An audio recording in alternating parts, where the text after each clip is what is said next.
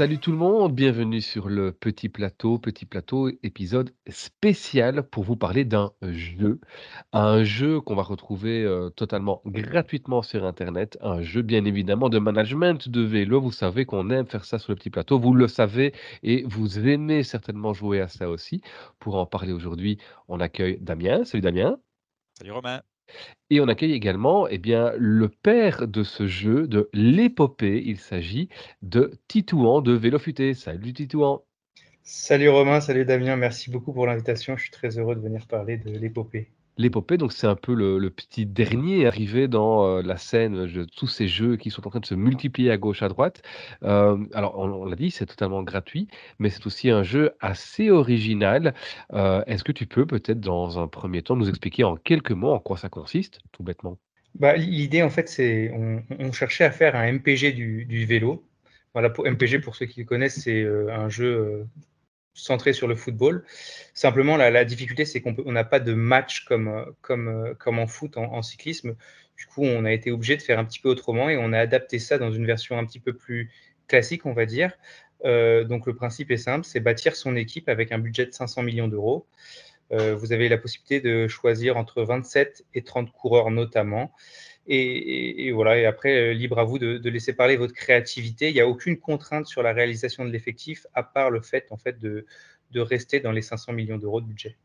En dehors de composer ton équipe dès le départ, j'ai vu aussi qu'il y a la possibilité de faire des transferts plusieurs fois pendant l'année. Je trouve que c'est quelque chose d'intéressant. Euh, quand, quand, tu fais des jeux comme ça et que ton équipe ne marche pas bien, la possibilité d'avoir des transferts pour te refaire, je trouve ça toujours un peu chouette. Donc tu peux peut-être un peu expliquer. Euh, c'est exactement ce que tu dis en fait. C'est que le but, c'était de, de, récompenser à la fois les joueurs bah, qui ont bien fait leurs équipes, mais aussi de, permettre aux joueurs qui se sont un petit peu ratés de finalement se relancer en prenant quelques risques euh, sur certaines parties de saison. Alors en fait, on s'est basé sur, le, sur les, calendriers de Pro Cycling Manager, pour ceux qui, connaissent. Quand on doit bâtir notre calendrier, euh, il y a des calendriers à faire fin mars. On doit rechoisir son calendrier pour le trimestre suivant entre entre jusqu'à mai, puis ensuite jusqu'à juillet, puis ensuite août. Donc du coup là, on, s'est basé sur ces mêmes périodes pour euh, proposer trois périodes de transfert qui vont se faire sur un seul jour en fait, le 8 avril après les périodes flandriennes. Comme ça, ça permet d'avoir de la stratégie en début de saison.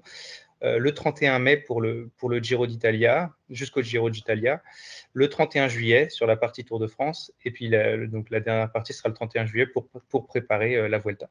Ouais, justement, tu parles de, ces courses. Il y a quand même une grosse originalité, une grosse spécificité dans votre jeu. Bah, c'est le fait qu'on doit choisir des courses. Tout à fait. Alors ça, c'est pareil. Le, but, c'était de, de faire en sorte que le joueur euh, soit actif dans ses choix, non pas uniquement au niveau des joueurs, mais aussi au niveau de son calendrier. On voulait aussi pousser un petit peu à la faute, c'est-à-dire qu'on s'est dit, il y a quand même énormément de courses à sélectionner. Vous voyez, par exemple, sur les, UCI Pro Series, il y a 60 courses. On a laissé le choix d'en choisir 40 sur 60. Donc finalement, il n'y en a que 20 qui sont mises de côté. Ce n'est pas énorme non plus, mais voilà, ça oblige quand même à faire quelques petits choix. Et en Continental Tour, les choix sont encore plus importants parce qu'il y a 70 courses euh, à peu près et on a le choix que de 45. Donc voilà, là, on, peut se dire qu'un jour, c'est fort probable qu'on choisisse un coureur qui score et qui finalement en fait gagne une course euh, à laquelle euh, notre équipe ne participera pas. Mais c'était un petit peu le but justement, de pousser à la faute et de, de, faire en sorte que le joueur se casse les méninges pour se créer un calendrier qui est en cohérence avec son effectif. Par exemple, si quelqu'un est fan des classiques et veut miser sur les classiques, pour pas être trop désavantagé par rapport à ceux qui font des courses à étapes, bah en fait, il a qu'à choisir que des courses d'un jour. Et de cette manière-là, euh, il peut euh, maximiser ses résultats à fond toute la saison en étant centré principalement avec des sprinteurs et des flandriens, par exemple, sur les courses d'un jour. C'était vraiment bah le but, c'était de pousser au maximum la stratégie. Ah, ben, pour ceux qui aiment bien se casser la tête hein, quand ils font leurs équipes, là vous avez rajouté euh, un level hein, parce que réussir à penser calendrier de ça, ben, c'est top. Hein. en fait, ça vous allez regrouper euh, différents types de joueurs. Moi, je t'avoue, pour être totalement honnête, j'ai choisi les courses que j'aimais bien. Bon, après les coureurs que j'aime bien, normalement, je les retrouve sur les courses que j'aime bien, donc sans trop analyser, ça devrait plus ou moins le faire. Mais il y en a qui, qui peuvent faire euh, aller réfléchir à ça beaucoup plus et, et qui peuvent sortir gagnants finalement hein, s'ils si, planifient bien le jeu. Après, les calendriers, bon, il y a toujours des aléas et tout ça, mais c'est vrai que ça peut être vraiment intéressant de réfléchir euh, en termes de course et, euh, de, et de calendrier. Tout à fait. En fait, ce ne sera pas trop piégeux pour tous les coureurs parce que vous prenez par exemple un Wood Van Aert, ça fait trois saisons qu'il court uniquement World Tour, sachant que votre équipe dans l'épopée est automatiquement invitée sur toutes les courses World Tour.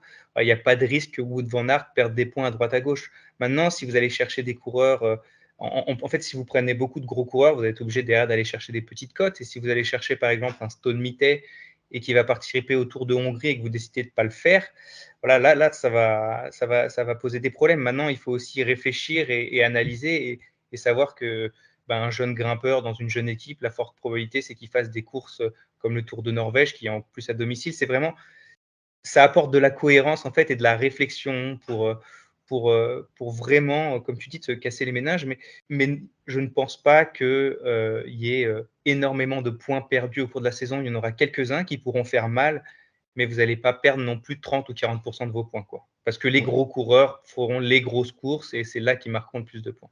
Et, c'est vrai que j'ai fait un petit peu le, le test évidemment avant, avant l'émission ici, et je prends un exemple très concret. Euh, dans, dans, les courses de, de l'Europe Tour, donc euh, on va dire de troisième niveau, hein, il y a le World Tour, les Pro mmh Series et puis l'Europe Tour, euh, il, il, faut vraiment faire un choix. C'est-à-dire que c'est pas juste en évacuer 5 ou 6, il faut vraiment faire un choix dans la mesure où on peut en prendre seulement que les, les deux tiers. Et j'ai par exemple constaté qu'il y avait moyen de pratiquement passer toutes les courses de la Coupe de France, ou au contraire, de, toutes les sectionner.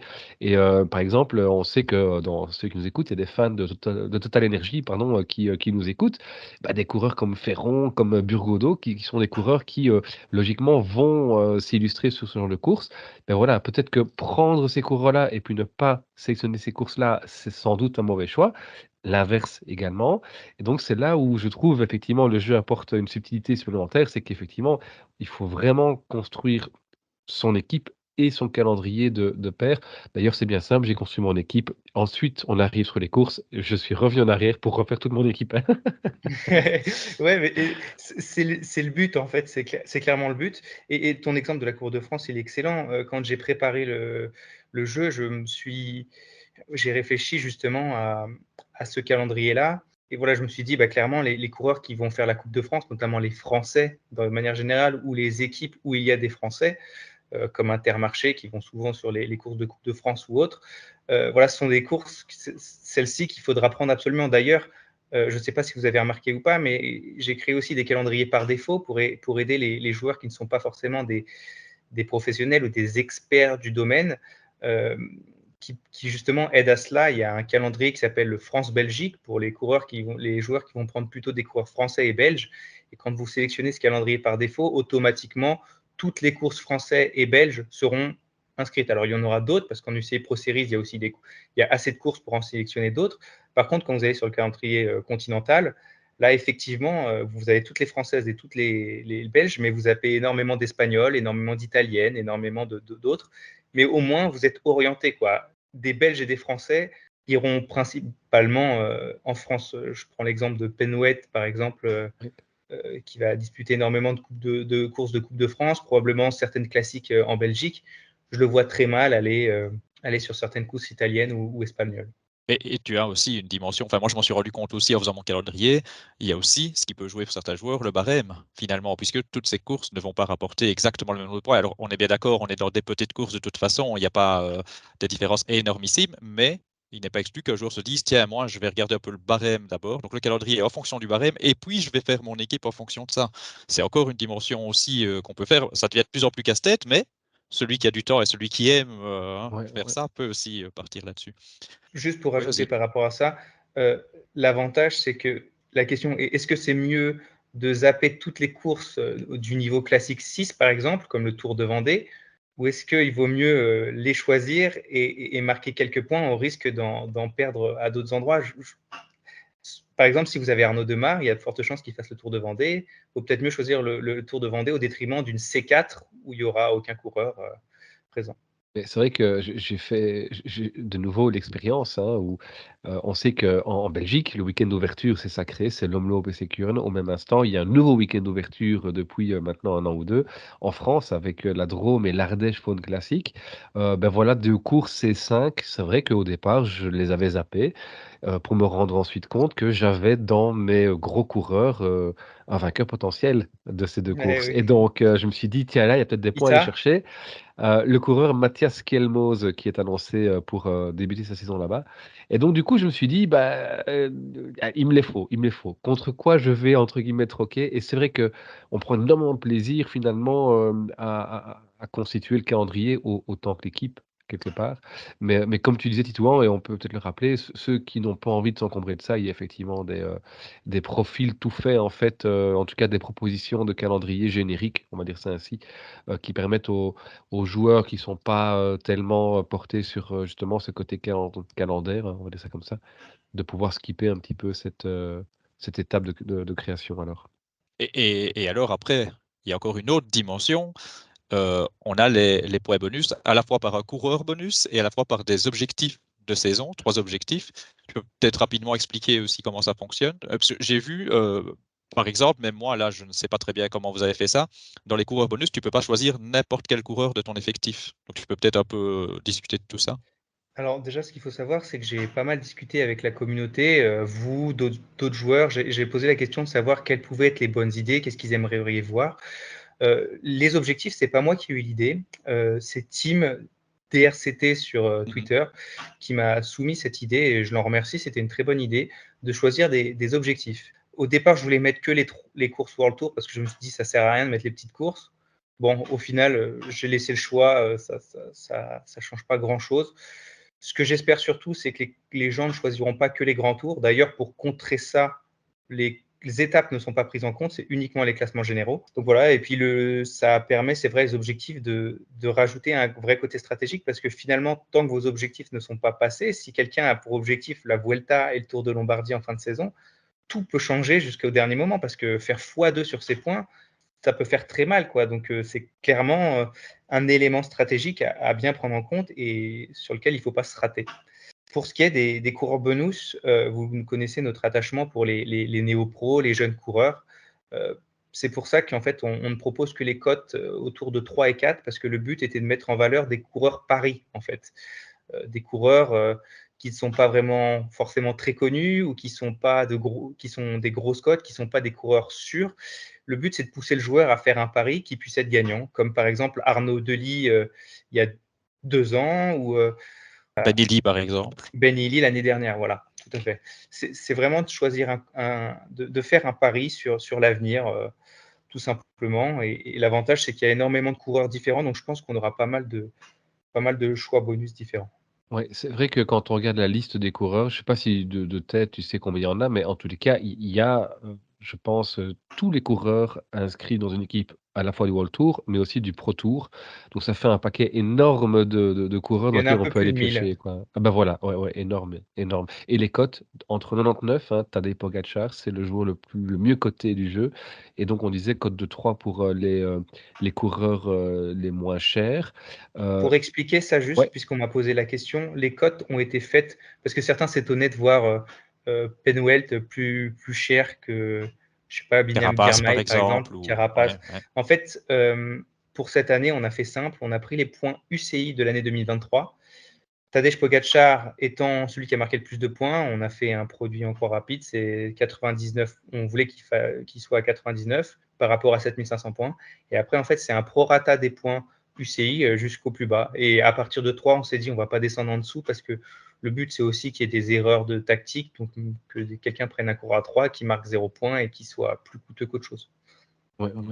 Mais c'est vrai que du coup, il y a moyen de chercher vraiment des, toutes bonnes pioches. Euh, on va pas évidemment révéler ici tous les, tous les coureurs, toutes les cotes, mais euh, si tu devais conseiller ici nos, auditeurs euh, sur un coureur, une bonne pioche selon toi que tu sens ici en début de saison, tu pointerais qui en particulier?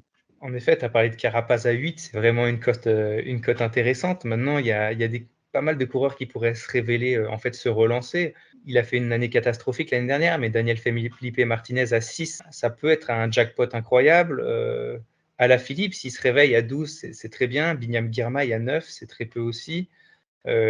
Casper Asgreen, qui est le seul leader sur les classiques flandriennes, qui à 12 peut-être peut, peut, se révéler. Je pense qu'il y, a pas mal de il y a pas mal d'opportunités. Maintenant, c'est pas parce qu'ils sont pas chers qu'ils seront forcément des, bons coups, parce qu'il peut leur arriver n'importe quoi, chuter malheureusement, se rater ou tout simplement être hors du coup. Donc, il n'y a pas de garantie. C'est des, des tentations, mais c'est pas des garanties c'est l'occasion de rappeler déjà, alors que ça fait pas longtemps qu'on a parlé, qu'il y a un calendrier, qu'il y a des transferts. Tu parles de Richard Carapace. Moi, c'est quelqu'un qui n'est pas dans mon équipe au départ, par exemple, parce que Richard Carapace ne court pas beaucoup d'objectifs secondaires en les visant, en tout cas jusqu'à maintenant. Dans sa carrière, c'est pas trop, trop ça. Donc, moi, c'est quelqu'un qui est tout de suite envisagé pour les transferts, mais qui ne fera pas partie de mon bah, équipe au départ. Dans l'équipe de Vélo Futé, on a eu le même raisonnement. On ne l'a pas pris non plus. Probablement qu'on le prendra euh, voilà, à partir du Tour de France euh, jusqu'à la Volta, il sera probablement dans notre équipe, mais pas sur la première moitié de saison. Ouais, ouais.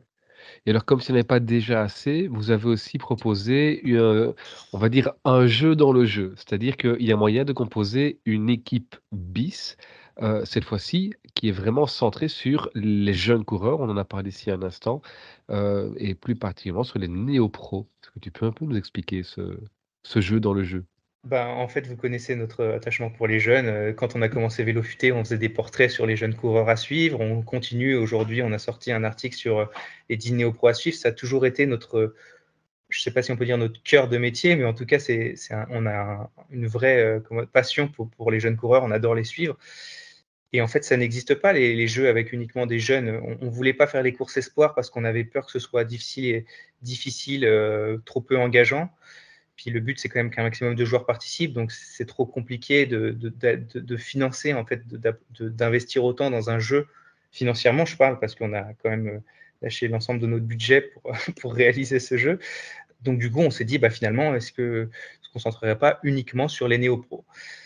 Les néo-pros, pour comprendre, c'est les coureurs qui sont dans leurs deux premières années de contrat. C'est-à-dire que ceux qui sont nouveaux cette année, en 2024, chez les professionnels, mais on a aussi pris en compte ceux qui sont dans leur deuxième année, en fait, qui sont toujours dans leur premier contrat pro.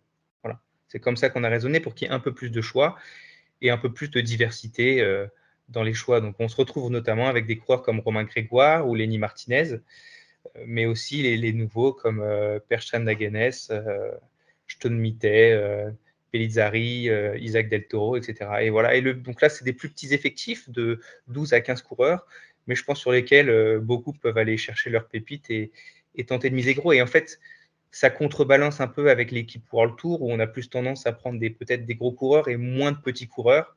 Je voulais éviter cette frustration des gars qui se disent ben, finalement, j'aurais bien aimé prendre ma petite pépite, mais un coureur à 6 ou 7 va plus me marquer de points. Je me suis dit, bah, comme ça, on va faire un autre mode pour que les joueurs puissent aller chercher leurs petites pépites et puissent les suivre aussi avec plaisir durant toute la saison. Puis ça donne aussi une deuxième chance, c'est-à-dire que ceux qui sont ratés en World Tour peuvent espérer être bons en Néo Pro et, c'est tout l'intérêt. Par contre, on est allé au, plus simple. On n'a pas fait de calendrier et autres parce que là, ça aurait été vraiment trop technique. On, a simplifié au maximum pour les Néo Pro. Simplement, vous faites votre équipe et vous la suivez tout au long de la saison.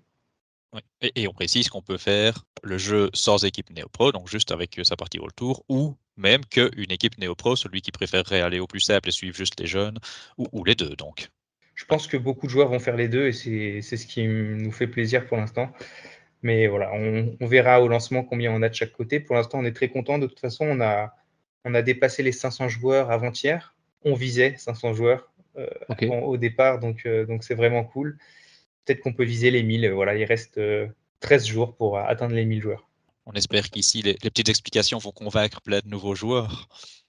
Moi, je, voulais un peu, je pense que le jeu, on a un peu fait le tour, euh, sauf si tu avais encore quelque chose à ajouter. Mais, tu viens de parler il y a peu de l'investissement que c'était pour Futé. Je voulais parler un peu justement de ce qui va autour du jeu. Finalement, d'abord, en dehors de l'investissement, qu'est-ce qui vous a poussé à ça? Et d'autant plus, ma question, je l'imaginais déjà, mais maintenant que tu viens de me dire que vous avez investi beaucoup, quel est vraiment le but de ça? Pourquoi est-ce que vous avez vraiment voulu euh, miser là-dessus? Est-ce que c'est par l'amour du jeu? Est-ce que c'est par... Euh, parce que finalement, sur le marché, il y avait des trucs qui vous plaisaient, mais qui ne correspondaient pas nécessairement à vos attentes? Est-ce que c'est une demande? Tu as dit tu as beaucoup échangé avec la communauté. Est-ce que tu avais des demandes de la communauté? D'où vient un petit peu cette création de jeu, en fait? Alors déjà, on avait déjà un jeu de pronostic auquel vous jouiez tous les deux, que vous connaissez bien, euh, Vélo Futé Pronostic, Prono VF, mais en fait, on passait par une plateforme qui était limitée à 100 joueurs, qui ne nous rendait rien de spécial. C'était une plateforme loin du site Vélo Futé qui finalement ne permettait pas de mettre en valeur Vélo Futé, euh, le site, qui, qui reste quand même notre fonctionnement de base. Notre objectif majeur, c'est que les gens viennent lire nos articles, parce que c'est ça qui nous prend énormément de temps.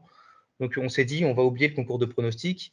Et voilà, on a toujours eu ce rêve. Moi, j'ai particulièrement eu ce rêve de, vouloir faire un jeu à moi qui me représente, qui, qui puisse représenter la mentalité de vélo futé, en fait, avec ce côté néo-pro et autres.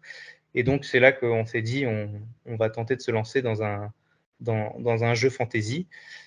Oui, ça répondait aussi à une envie de, de faire un jeu. Euh, je dirais pas que ça manquait parce qu'il y a des très bons jeux comme Rival Manager que j'apprécie beaucoup. Euh, donc euh, voilà, le but c'était de faire un petit peu un mix de, tous ces jeux-là pour se retrouver, euh, proposer quelque chose qui soit un petit peu différent.